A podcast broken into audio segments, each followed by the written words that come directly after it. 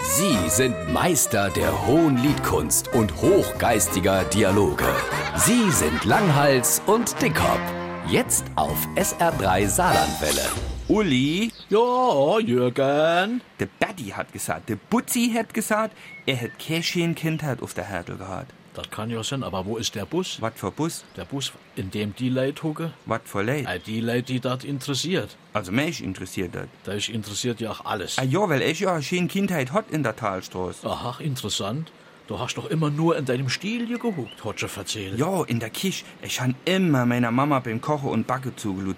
Bis zu meinem 15. Lebensjahr, wo ich der festen Überzeugung, mein Vorname wär Schmackbon.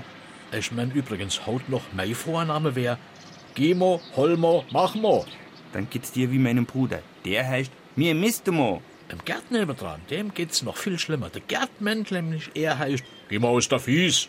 Und ich dürft immer in der Besucherritze schlafen, wenn ich nachts Albträume hat. Der Mensch die Vertiefung zwischen Vatermatratze und Muttermatratze. Ja, oder der Grave, wie mir ne Frier genannt hat. Dort han ich oft geschlafen, bis mein Papa eines Tages gesagt hat, willst du da nicht mal in deinem eigenen Bett schlafen, Jürgen? Du musst doch 14 Mäue vor die Führerscheinprüfung. Und hol da Tanja mit.